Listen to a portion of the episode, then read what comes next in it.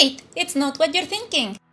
Este es un podcast acerca de por qué actuamos como actuamos y por qué sentimos como sentimos con base en lo que pensamos. Nos gusta creer que sabemos lo que pensamos, pero la verdad es que muchas veces no es así, y mucho menos sabemos por qué pensamos como lo hacemos. En pocas palabras, este es un podcast sobre qué dice la ciencia de lo que pasa adentro de tu cabezota. Yo soy Elizabeth Elipeña. Y yo soy Gustavo Sasu Sazueta y esto es... Wait, it's not what you're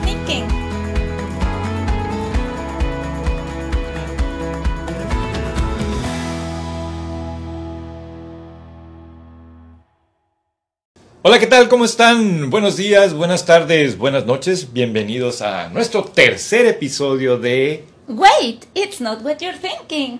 Estamos muy contentos de compartir este tercer episodio con ustedes.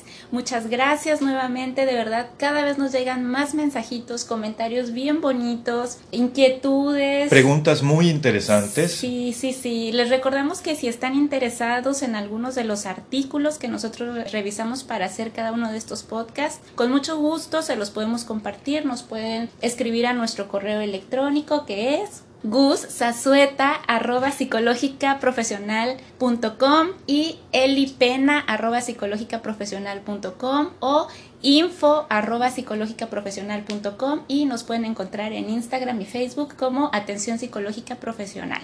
Pueden mandarnos todas sus preguntas, comentarios, dudas, sugerencias. También estamos muy abiertos a sugerencias. La idea es ir mejorando cada vez. Y si hay temas que les interesen o que tengan inquietud de esto de qué trata y creen que nosotros podemos ayudar a resolver esas inquietudes, Con mucho gusto lo haremos. Manden sus comentarios. Y bueno, antes de empezar, vamos a irnos con. Tenemos saludos, parece ser Sí. que tuvo éxito los saludos para George de la semana pasada. Entonces, ahora tenemos saludos para América, Hola Mary. también saludos para Samantha Hola Sami. y saludos para Cintia. Hola Cin Cintia. Hola Cintia. Un gran, gran, gran saludo. Muchas gracias por escucharnos y acompañarnos. Les mandamos un abrazote, chicas. Bueno, el día de hoy vamos a hablar de un tema muy interesante, pero es un tema muy especial. Este capítulo es especialmente ¿Especial? especial porque estamos festejando el cumpleaños de Sasu. ¡Salud! Salud. Entonces escogimos este tema para festejarlo. Queremos que nos acompañen a este festejo, que se unan a este festejo. Y el tema es el curioso mundo de las emociones. Tenemos un lugar muy especial en nuestro corazón y nuestra cognición sobre este tema de las emociones. Hemos trabajado con él, lo hemos estudiado. Así fue como nos conocimos. Así fue como nos conocimos, estudiando emociones. Y es algo que forma parte de toda la experiencia humana. Y es algo que forma parte de todas las sociedades. Entonces es muy interesante para nosotros. Espero que también les resulte para ustedes nuestra conversación acerca de el curioso mundo de las emociones. Entonces vamos a empezar. Sí. Bueno, resulta que por ahí de 1872, en su libro La expresión de las emociones en humanos y animales, nada más y nada menos que Darwin, San Carlitos Darwin. Sí. Él sugirió que la expresión facial de las emociones y otras conductas eran biológicamente innatas y evolutivamente adaptativas. Ya desde entonces él estaba proponiendo esta, este enfoque, esta teoría. También enfatizó en que la función de las emociones era comunicar y tenía un valor también adaptativo que funcionaban o que aseguraban o que contribuían a la supervivencia de los individuos. Ya, te toca. Obviamente Darwin no fue el primero en estudiar las emociones, pero se había estudiado antes desde un punto de vista filosófico. Darwin fue el primero que lo estudió de manera metodológica y su propuesta de las emociones o la expresión de las emociones como universal fue muy controversial. De hecho, a partir del siglo XX empezaron a hacerse bastantes estudios, algunos tratando de apoyar lo que decía y otros tratando de decir, no, eso no puede ser. Entre los que no estaban de acuerdo con la universalidad de las emociones estaban los muy famosos antropólogos Margaret Mead y Ray Birdwhistell, quienes ellos decían que no podía hablarse de expresiones emocionales universales porque esto era algo que formaba parte del aprendizaje tal como el lenguaje y por lo tanto era idiosincrático para cada cultura. Entonces, a mediados del siglo XX, que fue cuando ellos lo propusieron, la idea predominante entre antropólogos y sociólogos era que no, eran, no existían las emociones universales, sino que cada cultura tenía su forma distinta de expresarlas y de vivirlas. Pero ¿qué creen? Que por ahí de 1960, Paul Ekman y su compa Friesen realizaron varios estudios, que fue la primera serie de estudios metodológicamente sólidos que ayudaban a entender un poco más el papel de las emociones y contribuir a solucionar un poco esta controversia de si había como tal emociones universales o si eran el resultado de aspectos culturales y del aprendizaje. Entonces, en el primer estudio que realizaron, tomaron unas fotografías de algunas personas que estaban expresando las emociones básicas, por decirlo de alguna manera, que eran enojo, desagrado, miedo, felicidad, tristeza y sorpresa. Y estas fotos se las mostraron a personas de diferentes culturas en diferentes países. Se las mostraron a personas de Estados Unidos, de Argentina, de Brasil, de Chile y de Japón. Y les pedían a estas personas que intentaran identificar cuál era la emoción que se estaba representando en esas fotografías. Entonces ellos encontraron un gran grado de acuerdo entre lo que los participantes que evaluaban las emociones referían. De hecho, pudieron identificarlas claramente y sí correspondía cómo identificaban estas emociones con la emoción que se estaba representando. Y también hubo un gran grado de acuerdo entre los diferentes participantes de las diferentes culturas, de los diferentes países. Entonces, este estudio contribuye a considerar que existen emociones universales. Ahora, Ekman y Friesen sabían que iba a haber cierto problema con que esto fuera aceptado, porque estaban ellos presentando algo que era controversial, aun cuando Darwin lo había propuesto, era controversial a cuál era el status quo en aquel momento. Entonces se pusieron a pensar, ok, ¿cuáles son las críticas que pueden hacer para nuestro estudio? Y pensaron, el problema puede ser que lo que van a decir es que todas las culturas que están incluidas aquí son culturas industrializadas, relativamente modernas, con cierto grado de, nivel educativo, de nivel educativo socioeconómico. un nivel socioeconómico de, mm, más o menos regulado. Entonces, podría interpretarse como que esto es algo de culturas que comparten medios de comunicación, eh, estilo de cultura occidental, vamos a decir, y estilo de cultura moderno. Entonces, sabían que ese era el punto porque los iban a criticar y decidieron, ok, ¿cómo le hacemos para poder fortalecer nuestros hallazgos. Sí, encontraron la falla oculta desde antes. Desde antes. Sabían que los iban a criticar y de hecho los criticaron por eso. Sí.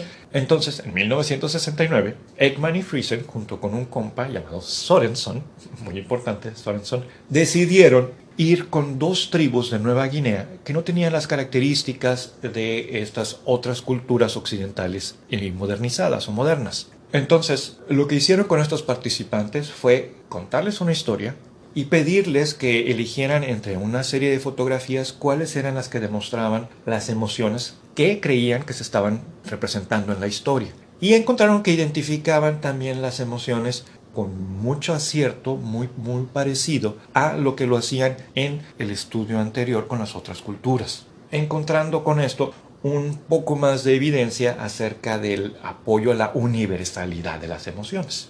Pero no solo eso, resulta que Eichmann y sus compas quisieron ir un paso más allá y entonces ahora lo que hicieron fue pedirles a algunos participantes de Nueva Guinea que ellos expresaran estas emociones y les tomaron fotografía y lo que hicieron fue llevar esas fotografías ahora a Estados Unidos y pedirle a personas de Estados Unidos que nunca habían tenido contacto con personas de Nueva Guinea que catalogaran la emoción que ellos consideraban se estaba representando en la fotografía. ¿Y qué creen que encontraron? Pues nuevamente encontraron un grado de acuerdo importante en cómo estaban identificando en Estados Unidos las emociones que personas de Nueva Guinea estaban expresando.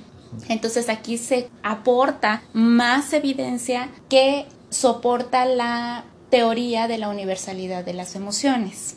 Pero entonces dijeron, ok, ¿cuál es la siguiente crítica que nos van a hacer? Bueno, pues podría ser que dijeran que estas fotografías responden a emociones específicas que se están pidiendo y por lo tanto no son del todo espontáneas.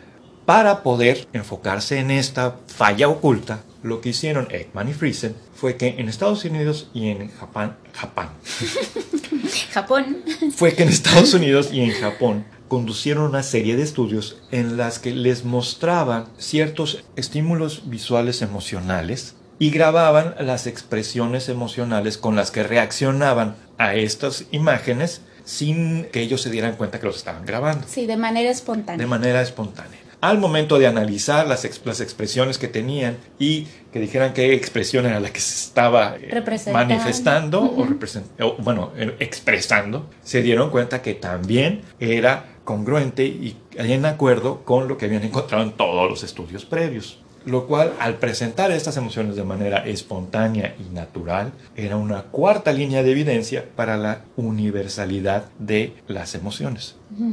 Pero no solo eso, sino que además dijeron, bueno, vamos a cerciorarnos, vamos a hacer todavía, vamos a tener un poquito más de certeza de que lo que estamos diciendo es así y a partir de ahí se realizaron algunos estudios, por ahí de 1973, Eichmann y sus compas realizaron estudios importantes que involucraban a primates no humanos y a infantes que habían nacido ciegos.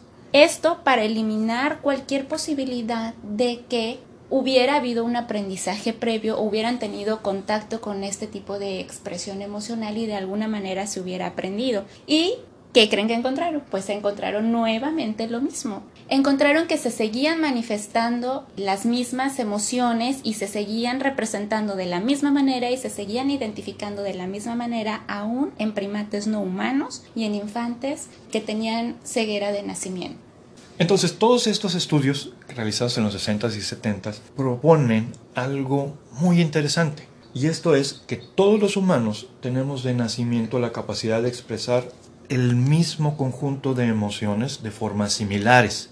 Y esto implica que hay similitudes en otros aspectos de la emoción, como que hay diferentes estímulos que podrían provocar estas emociones en particular o esta serie de emociones se han hecho una cantidad de estudios desde el 60 70 que empezaron. Se ha realizado mucho estudio para continuar con esta línea y también mucho estudio para tratar de ver cuál es la falla dentro de esta línea. Y en general es mayor el número de estudios que soportan esta universalidad en las emociones, en particular en seis emociones básicas, que son enojo, desagrado, miedo, felicidad, tristeza y sorpresa. Entonces, lo que está implicando todo este estudio de la universalidad de las emociones es que como humanos estas emociones básicas las compartimos. Entonces, lo que está implicando esta universalidad de las emociones es que tenemos estas emociones básicas a partir de las cuales se construyen las emociones más complejas que compartimos algunas las expresamos de forma diferente. Hablemos de amor, hablemos de odio, hablemos de celos, hablemos de orgullo, hablemos de envidia, hablemos de Schadenfreude. Entonces, los estudios se refieren a que la expresión básica biológica original de las emociones es la que es universal, pero eso no implica que sea matizada de forma diferente por individuos y por culturas. Y eso es algo en lo que vamos a enfocarnos un poco más. Sí, entonces podemos concluir que existen estas emociones básicas y esta expresión de emociones básicas, pero al combinarlas con las reglas culturales, al combinarlo con las costumbres, con las creencias, con las, las propias experiencias personales, entonces nos dan una, una mezcla ahí de diferentes matices, diferentes emociones, emociones todavía más complejas de las que vamos a hablar más tardecito. Dentro de esta línea, Ekman y Friesen propusieron que hay una serie de reglas culturales en cuanto a cómo se expresa la emoción. Se matiza mucho lo que es socialmente aceptable y lo que es socialmente inaceptable, de acuerdo con la cultura, de acuerdo con el grupo e incluso de acuerdo con la familia. ¿Por qué unas emociones son más prevalentes? ¿Por qué unas emociones son las más usuales a las que reaccionamos? Un ejemplo muy clásico es ¿por qué somos tan corajudos los norteños? Porque hace mucho calor. podríamos encontrar muchas, podríamos encontrar muchas explicaciones culturales y sociodemográficas que tienen que ver con ello y sociales. Pero sí, podemos ver que diferentes culturas reaccionan diferente ante estas emociones en cuanto a su expresividad. De hecho, hay algunas emociones que no es apropiado expresarlas en, en determinadas culturas. Por ejemplo, la envidia o por ejemplo el amor y las muestras de afecto en algunas culturas no es bien visto. Que las expreses en público. Y en otras sí es así como, ah, es de lo más normal con diferentes matices de acuerdo a los valores, vamos a decir, generalizados de esa cultura o de esa sociedad. Entonces, tenemos unas emociones y unas expresiones emocionales biológicas naturales, pero que estas son definidas, formadas moldeadas y moduladas por la sociedad y la cultura.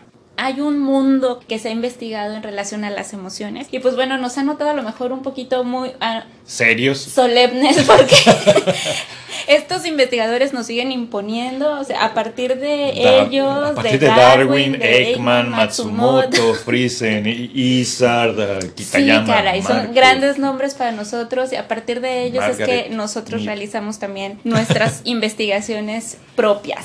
Que de hecho vamos a hablar un poquito sobre el tema de investigación de Sasu porque es su cumpleaños y estamos ah, celebrando juntos con él y nos están acompañando en esta celebración. Bueno, entonces, hasta este punto hemos hablado sobre la universalidad de las emociones básicas, que podemos decir que son innatas, que son universales a través de diferentes culturas, pero también al combinarlas con reglas, normas sociales, nos dan como resultado una gran variedad de emociones sumamente complejas. Y eso nos lleva a que es bien curioso cómo en algunas culturas ni siquiera existe una palabra para expresar alguna emoción que de hecho sí existe en otras culturas. Por ponerte un ejemplo, hay culturas que no tienen la palabra emoción. Hay culturas que no tienen palabras que para nosotros son básicas como amor. Hay culturas que tienen... Qué loco, ¿no? Hay culturas que tienen la palabra beso, pero no tienen la palabra abrazo. Y entonces también esto se da para emociones en particular. Algunas emociones que nosotros damos por sentado en otras culturas no existen. Y en otras culturas hay palabras para esas emociones, para describir las emociones que nosotros no tenemos. Esto no quiere decir que nosotros no sintamos esa emoción. Es muy importante aclarar ese punto. El hecho de que no exista una palabra en nuestro lenguaje para expresar una emoción no quiere decir que como cultura nosotros seamos incapaces de sentir o expresar dicha emoción. Pero lo que han propuesto sociólogos, antropólogos, psicólogos sociales y lingüistas es que esta diferencia obedece a necesidades de la sociedad y la cultura en particular. Como dicen, ¿por qué hay 1200 palabras para nieve en los esquimales? Porque necesitan muchas palabras distintas para describir algo que está en su ambiente. Sí, para poder sobrevivir. Nosotros tenemos muchas palabras para nieve, pero por los sabores. ok, mal chiste. Pero nosotros sí podemos encontrar que hay muchas palabras para emociones en algunas culturas que describen algo que nosotros nos hemos sentido alguna vez y que nos llama la atención. Y les vamos a poner algunos ejemplos. Algunos ejemplos muy interesantes, muy peculiares. Así que traten de imaginar cuáles de estas emociones ustedes han sentido sin saber que existe un nombre para ello. Por ejemplo, tenemos del japonés itoshii. Que significa nostalgia por la nostalgia.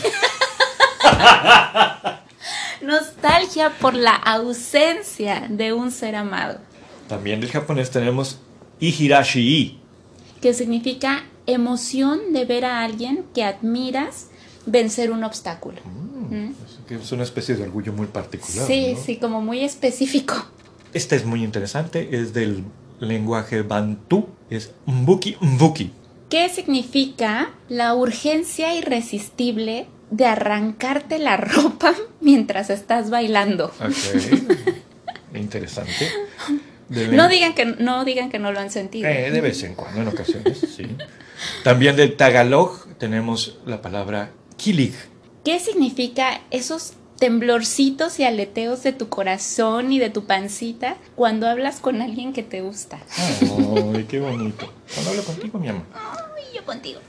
Del holandés tenemos uitwaaien. ¿Qué significa efecto revitalizante de dar una caminata cuando hay viento? Del portugués desbundar. Que significa desprenderte de tus inhibiciones cuando te estás divirtiendo. Del árabe, esta es una de mis favoritas, tarab. Estado musicalmente inducido de éxtasis o encanto. Este también es muy bonito. Shinrin-yoku, del japonés. Que se refiere a la relajación inducida al bañarte en el bosque, ya sea literal o figurativamente hablando. ¿Han sentido eso? Bañarte en agua en el bosque o bañarte del, Ah. del bosque, de la naturaleza, a eso se refiere. Es que para mí bañarte es, es bañarte con shampoo y jabón. No, no, bueno, aquí pues, aquí por ejemplo en Sonora, bañar nos referimos a meterte al agua, meterte nada. al canal, sí. meterte al mar, a Sí. bañarte. Es que me bañé en el, en el mar. sí. Vamos a bañarnos al canal, pues. Vamos, loco. No necesariamente con shampoo ni con jabón. No necesariamente, ¿no? Entonces no tendría sentido bañarte en el mar con champú, pero bueno. Esta, mira, e- esta es una que es una emoción que particularmente tú experimentas. Es del Tagalog es gigil. Ay, sí, eso sí me pasa. Es la urgencia irresistible de estrujar, apachurrar o morder algo muy tierno, muy bonito o muy querido. Cuando ves un cachorrito, ves un bebé y así como, ¡ay, me lo como! ¡Vivido! También del chino tenemos e- esta emoción, Yuan Bei, Que se refiere a la sensación de logro completo y perfecto. Mm, muy importante, muy A interesante. ver, hay que pensar cuándo se ha experimentado. En algunas eso. ocasiones muy particulares, muy peculiares. Este es muy bonito también del Inuit, o sea, de los esquimales canadienses. Esta es mi favorita. Ixuarpok. Que se refiere a la anticipación que sientes ante la llegada de alguien. Ay, qué bonito. Y, de hecho que yo pienso que después de la pandemia vamos a tener que implementar Sí, este, este término va a ser algo que, se, que sintamos mucho el Ixuarpok, que está uno viendo la ventana a ver en qué Ya momento venir, llega esta persona que tú esperas con Qué ansias. bonito. También del japonés tenemos dos palabras muy interesantes. La primera, Natsukashi, Se refiere a la nostalgia por el pasado. Es una mezcla de felicidad por el recuerdo y tristeza de saber que ya no está.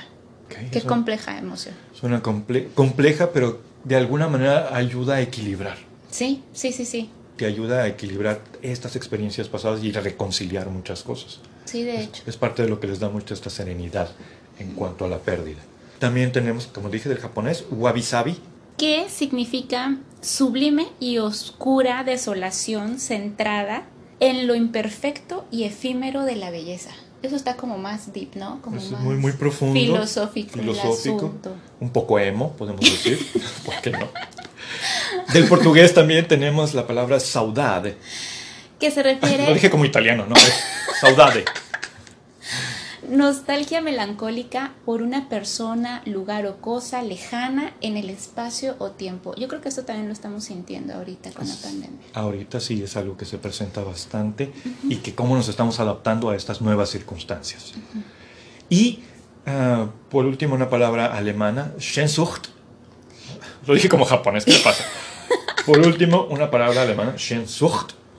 Que se refiere al deseo intenso por un estado alternativo y logro de vida aunque sean inalcanzables. Ese también está medio deep. Muy deep también, muy profundo. Y por supuesto tenemos... Schadenfreude. Schadenfreude, Explícanos a qué se refiere porque ese es tu tema de investigación. sí, Schadenfreude, estuve haciendo investigación sobre Schadenfreude durante el doctorado. Y el Schadenfreude es una palabra alemana para referirse a esta divertida emoción en la que una persona siente placer al presenciar o saber acerca del infortunio o dolor de otro. Mm, Es decir, uno presencia dolor ajeno y siente placer. Es una emoción que es muy normal, muy natural. Es una emoción, lo hemos comentado, es una emoción muy mexicana. ¿Sí? La mayoría de nuestro sentido del humor está basado en el Schadenfreude. Así de inicio tú puedes sentir como que no te relacionas con esa emoción y puedes decir, ay no, qué cosa tan más fea, yo nunca me voy a alegrar porque le pase algo malo a alguien. Pero ya cuando empezamos a buscar ejemplos o en dónde se presenta, entonces ya nos empezamos a sentir un poquito más relacionados. Por ejemplo, los sonorenses tienen un peculiar sentido del humor. Somos muy carrilludos. Eso, ellos le, le llaman carrilla. Sí, cuando nos estamos eh, ah, haciendo burla, haciendo broma a alguien que se equivocó, que, se cayó, que, la regó, que, la, se, que la regó, que, cometió algún tipo de error. O también este eh, Schadenfreude se puede sentir cuando se siente gusto porque a alguien malo está recibiendo castigo. O porque alguien que había hecho algo mal se merece o creemos nosotros que se merece sus consecuencias negativas. Ándele, eso le pasa por andar haciendo cosas indebidas. Entonces ah, tiene muchos matices esta, esta expresión de Schadenfreude, esta emoción, y es parte de lo que he estado investigando. Otro día les platico un poco más. Ahorita nada más la cuestión era tenerlo dentro de estas emociones que no tienen una traducción precisa en otros lenguajes. Esta emoción se encuentra en varios otros lenguajes, le, le empezamos a rastrear y encontramos que la primera presencia de una palabra parecida es en el antiguo griego, que es epikairecakios, que significa sobre la emoción de alegría ante el mal. Epikairecakios. Eh, Aristóteles habla de ella en algún momento. También encontramos en el, en el griego actual, se dice kairecakios. Y lo encontramos en otras palabras, eh, particularmente en el centro norte de Europa, en holandés, Leidermak, en sueco, Skadiglatch, en danés y noruego Skadifri, en finlandés o finés, Bahingonilo, en serbio, Slikovancha, en húngaro, Karurun, en ruso, Sloratsbo, en eslovaco, Skodoradost. Curiosamente de ahí, en Medio Oriente también encontramos unas expresiones parecidas que significan alegría por sufrimiento, tienen esta, esta relación, y en árabe es shamate, y en hebreo es simalaid. Y por último, en Extremo Oriente, tenemos dos, eh, en chino mandarín, wo, que significa me da gusto que sufras, tal cual. y que fíjate qué interesante cómo tiene que ver con cómo son las culturas. Con cómo son las culturas. Son muy directos en China, son muy directos, muy al grano, o sea, no wo. Ajá, cómo va. Y en cambio en japonés, sí, esta es mi, favorita expresión para el Schadenfreude, del que es en japonés, es Tanin no fuko wamitsu no ahi. ¿Cómo dice que dijo? Tanin no fuko wamitsu no ahi, que significa tus lágrimas me saben a miel. Qué poético, qué bárbaro. Lindo y bonito. Entonces, tenemos todas estas emociones que a lo mejor no tenemos una palabra en nuestro idioma español o si hablan inglés o si hablan francés o el idioma que hablen, no tenemos todas las palabras emocionales, pero sí podemos encontrar que hay muchas más expresiones para todo esto que sentimos, que es muy complejo este mundo de las emociones. Y que tiene que ver con aspectos culturales, normas culturales, necesidades culturales. Es decir, todas las emociones, agradables o desagradables, van a tener un propósito, tienen una función, ya sea biológica, ya sea cultural, ya sea social, pero tienen una función, aunque muchas de ellas puedan sentirse de una manera desagradable. Y qué interesante es ver que las culturas van a moldear cómo nosotros podemos sentirnos y de hecho pueden moldear cómo nos estamos sintiendo, cómo podemos sentirnos a través del lenguaje. El hecho de que no exista una palabra para describir esta emoción tan compleja como el Schadenfreude nos dice que, bueno, de inicio no sería muy bien aceptado para, socialmente hablando, la expresión de esta emoción. Un ejemplo en cuanto a esto es como en español existía la palabra epicaricacia a partir del epicaricacios griego pero dejó de usarse en el siglo XVII por considerarse pecaminosa. Exacto. Entonces describe mucho cómo las culturas lo van moldeando, esto que dices. Sí. Ahora, tenemos todas estas emociones y sentimos todas estas emociones. Hay emociones que son agradables, hay emociones que son desagradables, pero todas tienen una función. Lo importante no es evitar sentir algo. Aunque se sienta feo, por ejemplo, tristeza, enojo, decepción, aunque sean emociones desagradables, por eso no les decimos emociones negativas, porque no hay emociones negativas, hay emociones desagradables. Entonces, aunque se sientan feo, el objetivo no es evitar sentirlas o evitar expresarlas, sino poder expresarlas y poder sentirlas en la medida adecuada para poder resolver las situaciones que enfrentamos. Y que, se pueda cumplir con el propósito que tienen. que estén cumpliendo con su función adecuada. Entonces, lo que tratamos es de regular nuestra emoción, no de nulificar, no de evitar. Sí, no de suprimir. Y hay varias técnicas que podemos utilizar para poder regular nuestra emoción y que sea lo más funcional, adaptativa y saludable posible. Entonces, Gross y su compa Thompson propusieron un modelo de cinco pasos o cinco etapas para poder regular las emociones. Cabe mencionar que Gross y Thompson son como muy reconocidos en su trabajo por regulación emocional. Entonces estos cinco pasos son, número uno, selección de la situación. Esto quiere decir que tú puedas saber qué es lo que tú sientes y cómo lo sientes y en dónde lo sientes o en qué momento lo sientes o bajo qué circunstancia lo sientes para que te puedas anticipar y si tú sabes que te vas a enfrentar a una situación que va a ser altamente probable para que tú expreses o sientas una emoción, que tú puedas identificarla antes de estar presente en esa situación que puedas identificarla y que puedas elegir qué hacer. Puedes decidir evitar esa situación y puede ser válido. Puedes elegir enfrentar esa situación y los siguientes pasos serían, bueno, ¿cómo lo vamos a enfrentar? Te pongo un ejemplo. Imagina que quieres salir con alguien. Es la primera cita que tienes con alguien. Y tienes nervios porque vas a salir con esta persona. Entonces te causa ansiedad el hecho de salir con esta persona. Tienes tú la opción de invitarlo o invitarla a un restaurante, invitarlo al cine o invitarla a un antro. Al cine, así mejor no hablamos.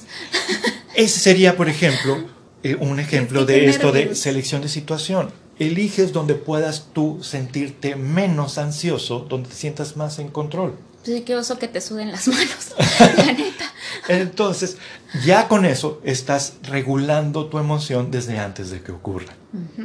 El segundo paso es la modificación de la situación. Si tú ya sabes ya decidiste que vas a estar en esa situación, entonces, ¿qué cambios puedes hacer en esa situación que te ayuden a regular esa emoción? Por ejemplo, a lo mejor te llevas un chicle porque sabes que eso te va a relajar. A lo mejor decides pedirle a alguien que te acompañe porque sabes que de esa manera tú te sientes mejor o te sientes más protegida. Más apoyado. Más apoyado. También, por ejemplo, tienes cierta aversión a hacer ejercicio. No se puede ver personas que le suceda eso. Sasu te habla. Entonces, al momento que vas a hacer ejercicio, te pones tus audífonos con tu podcast favorito o escuchas eh, la telenovela que te perdiste anoche mientras estás haciendo ejercicio. Es un buen ejemplo. Y entonces con eso estás modificando las condiciones de la situación y eso te ayuda a regular tu emoción. Que es una de las características que como humanos tenemos, el ser capaces de modificar nuestro entorno. Entonces, si tú ya sabes en qué momento ocurre una emoción o bajo qué circunstancias ocurren, puedes hacer algo para modificar el entorno. Si ya sabes que cuando hace mucho calor te pones muy de malas, entonces, ¿qué puedes hacer para mitigar un poquito ese calor, no? Pues a lo mejor te puedes llevar agüita. Una botella con agua fría. O si ya sabes que cada que te da hambre te pones muy de malas, pues entonces siempre puedes traer un chocolatito o puedes traer un snack en tu bolsa, porque eso de parte te puede hacer sentir más segura, de saber, bueno, pues estoy preparada, estoy lista para esta situación. Ahora, el tercer paso o el tercer punto de esta regulación emocional, de acuerdo con Gross y Thompson, es el despliegue atencional.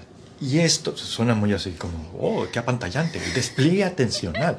A lo que se refiere es que seres humanos, ya lo dijimos, somos simios cabezones, de lo que se trata es de que ponemos atención a diferentes cosas. Nosotros creemos que estamos poniendo atención a una cosa a la vez, pero en realidad nuestro cerebro está poniendo atención a muchas cosas a la vez y nosotros vamos eligiendo.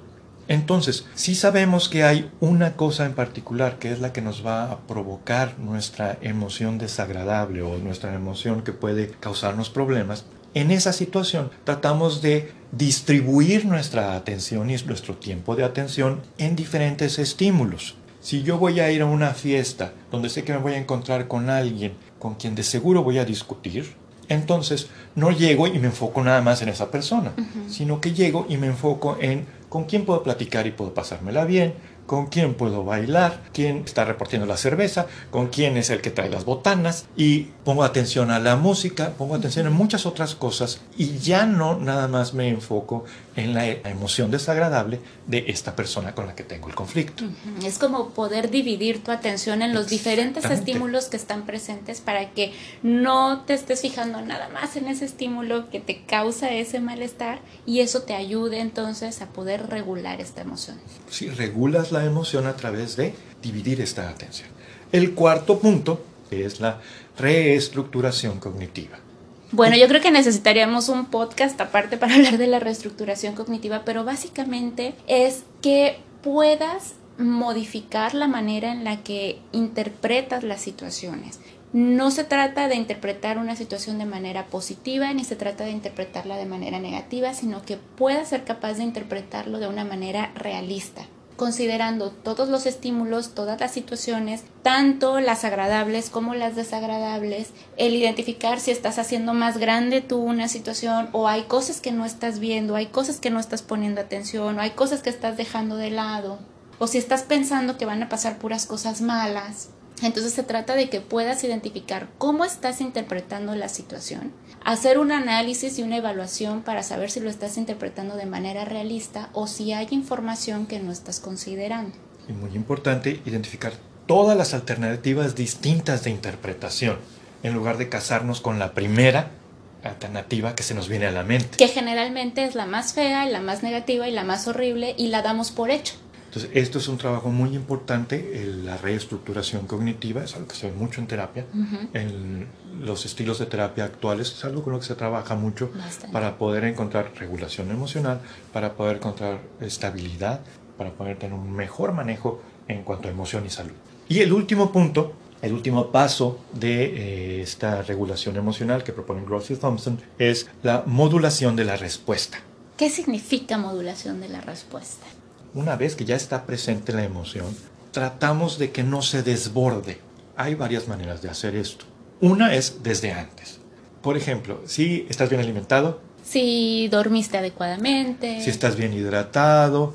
Si no tienes mucho calor. Si, si no tienes mucho frío. Si ya estuviste haciendo ejercicio y estás eh, más o menos equilibrado. Es mucho más fácil que puedas tú manejar el estrés y los estresores que se te presenten van a ser menos fuertes. Entonces estás haciendo una modulación, tu respuesta al estrés previa. Ya desde antes tu cuerpo ya está preparado mejor para enfrentar el estrés. También con personas que tienen trastornos de ansiedad, el apoyo farmacológico con ansiolíticos es algo que ayuda.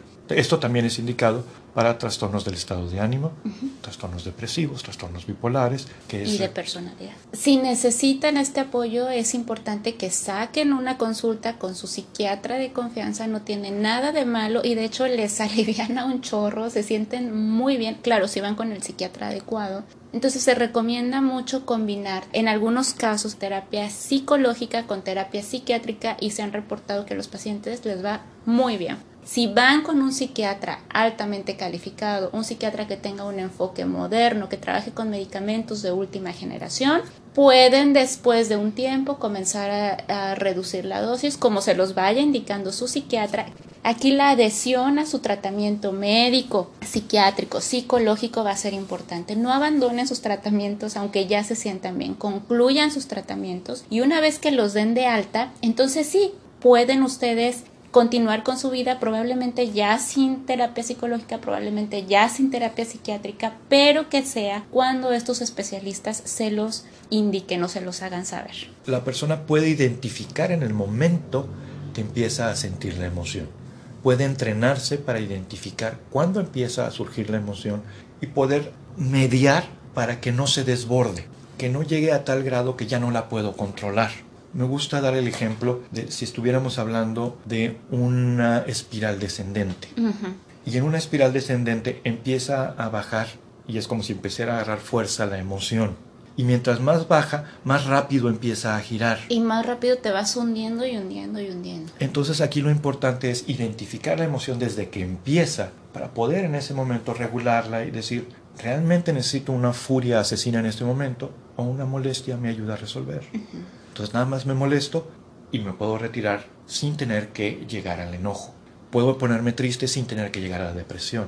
Puedo sentir un poco de preocupación sin que me desborde la ansiedad. Claro. Y entonces se trata de poder yo ir modulando mi emoción, mi respuesta emocional, para poder estar regulado y adaptarme a la situación, resolver la situación y estar más saludable. Exacto. Recordemos que las emociones son adaptativas y que su función es ayudarnos en la vida, hacernos la vida más fácil. Si nosotros identificamos que nuestras emociones ya se nos están saliendo de las manos, ya se están desbordando, en lugar de ayudarnos ya nos están perjudicando, es momento de buscar ayuda. Y bueno. Muchas gracias por habernos acompañado en este día tan especial, en este día de celebración. Gracias por estarnos acompañando de verdad. Muchas gracias por escucharnos, por estar con nosotros en este episodio. Recuerda, pueden mandarnos todos sus comentarios, preguntas, sugerencias, memes, inquietudes, regalitos de cumpleaños, felicitaciones, chocolates, pasteles, hamburguesas. Este fue nuestro primer episodio sobre emociones. Más adelante retomaremos el tema porque hay mucho más que hablar. Es un tema súper, súper amplio, donde ah. se puede uno extender con miles y miles de ejemplos. Hablaremos sobre emociones y salud, emociones y alimentación, emociones y sociedad, pero más adelante. Muchas gracias y cuidaos y divertidos mucho. Nos escuchamos pronto. Hasta luego. Es eso es eso es todo amigos. Si tienes alguna duda, comentario o te gustaría saber más del tema, con mucho gusto podemos compartir algunos artículos que revisamos para este podcast. Puedes contactarnos a los correos gussazueta.psicologicaprofesional.com o elipena.psicologicaprofesional.com. También puedes encontrarnos en Instagram y Facebook como Atención Psicológica Profesional. Contáctanos, nos dará gusto saludarte y conocer tus inquietudes.